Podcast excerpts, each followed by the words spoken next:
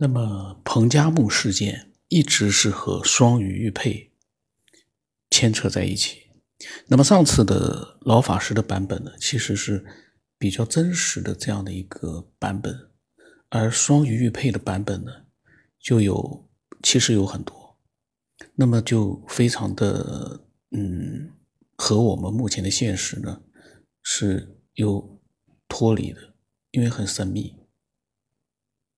因为那个双鱼玉佩很多人都知道，非常神奇。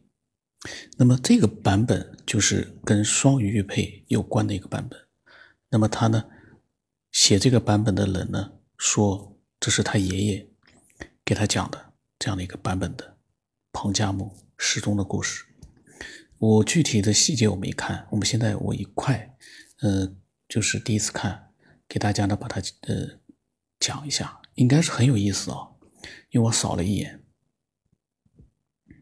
那么当时呢，说他父亲跟这个作者啊，就是说这个版本的作者，这个呢怎么说呢？因为他提到了双鱼玉佩，那它的真实性呢，嗯，相对来说呢，可能很多人会觉得比较玄幻，嗯，但是我们很难就是说立刻去。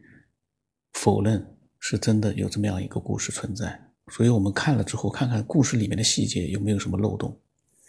呃，他呢是这样子：小的时候呢，他爷爷失踪失踪过很长时间，然后呢，村里面的人啊都以为他爷爷去逃荒去了，但是真相并不是这样，他是被人带走的，不辞而别。然后他爷爷呢，目前已经去世很多年。小的时候呢，呃，他爷爷跟他讲了很多稀奇古怪的事情。现在呢，他回想起来，的的确确涉及到了一些人所不知的秘密。最神秘的呢，就是罗布泊的双鱼玉佩的事件。而那一次的科考呢，他的爷爷正参与其中。这个事情就有点意思了。那么，基本上可以肯定，编造的可能性呢，可以肯定。但但是哦。也不是百分之百确定是编造的，因为，嗯，咱们看看里面的细节。那他呢，就把他爷爷曾经跟他讲过的，他还记得住的。我在想啊，都那么长时间了，他怎么可能把那些细节记得那么清楚？这个是我们小时候的事啊，其实长大了之后基本上都忘掉了。那么他记得很清楚啊，他觉得也是匪夷所思。那么就是在上世纪，就是一九五零年那个前后啊，五十年代，罗布泊地区呢，发现了一座古城，古城之中呢，相继挖出了一些奇奇怪怪的东西，当时呢，引起了一阵的轰动。刚刚解放的时候，在一九五七年到一九六二年期间呢，一些年轻的探探险者踏上了探寻古城的道路，可是呢，结果却很可怕。那些年轻人疯的疯，死的死。那些疯了的年轻人呢，状若癫狂，精神亢奋，一直疲劳到死。当医护人员检查这些年轻死者的身体时，发现这些年轻人的脚都已经烂掉了，但是仍然浑然不觉的亢奋的直到死亡。医护人员在每一位死者的胃里面都发现了奇特的植物残渣，这些残渣植物究竟是什么？没有人知道，直到现在也是一个谜。然后呢，他爷爷参与的那一次科考呢，就是一九八零年五月由彭加木带队的科考项目。队伍里面呢，不光有军方的人、生物学家、地理学家、民俗专家，还有民间风水师、阴阳师。他爷爷呢，正是作为民间阴阳师，有幸参与到了整个科考中。这个呢，编故事编的还，嗯，还挺用心的啊。但是呢，实际情况呢？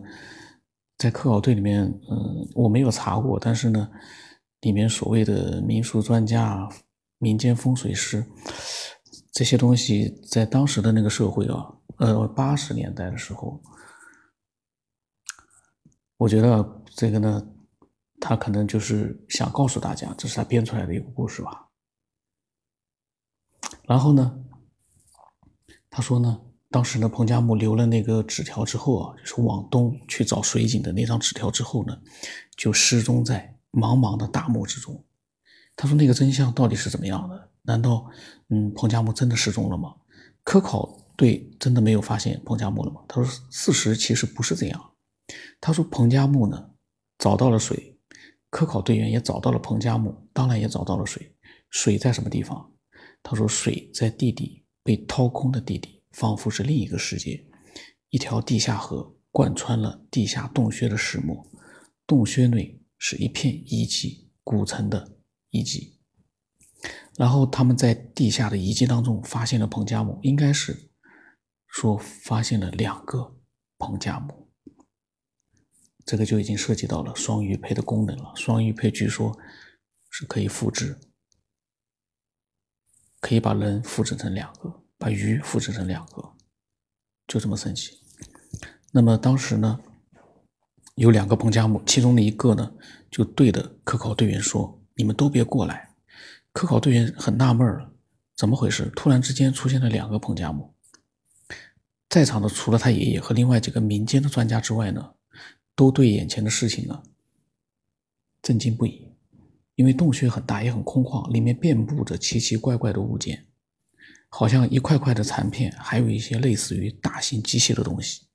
每一件东西都是灰蒙蒙的，好像是石器，但是又好像是金属器件。在最不显眼的地方呢，有一方石台，彭加木就在石台的旁边，不让任何人靠近。而另一个彭加木也在那边，两个彭加木还在交流着。有，这个是这个场景，也亏他想得出来啊！两个彭加木在交流着，然后他们说呢。你们不要过来，这里有些邪乎。然后彭加木呢就跟他们呢叙述了自己的经历。原来呢，外出找水的彭加木很快找到了水源，也就是这条地下河。顺着地下河，当然发现了地下遗迹，只不过这里好像被洗劫过一般，到处是破碎的残片。彭加木呢一边走一边研究，刚好走到这个石台上，随后呢，石台上瞬间出现了一个一模一样的彭加木。当时他爷爷说，两个彭加木不光是长得一样，连衣服都是一模一样，简直是同一个人的分身。可是呢，他们觉得说这好像是真假美猴王的这样的一个段，这样的一个故事一样。但是呢，事实呢，他说就在他们眼前，这个非常神奇。说实话，我不知道，嗯，看到这这个故事的人啊。到底有多少人会相信能出现这样的事情？从我的角度来说呢，我不能说百分之百不能出现，但是呢，百分之九十呢，嗯，可能不会出现，百分之九十九不会出现，我个人感觉啊。然后呢，嗯，几个专家呢，远远的避开了石台，开始研究这两个彭加木，然后他们很快的。也发现了两个彭加木的区别。那么时间上差不多了，我呢下一次，呃，把这个他们的区别呢，再详细的再讲一下。因为这个故事啊，呃，怎么说呢？我们只能当成一个故事去听。然后呢，我们看看细节里面有没有一些比较哎，我们从来没有听说过的一些内容。然后呢，或者说我们能不能发现一些小小的漏洞？虽然说明知道是假的，但是呢。我们也看看他编的到底怎么样，是不是编的比较高明，或者说呢，随时都能找到漏洞。今天时间都差不多了。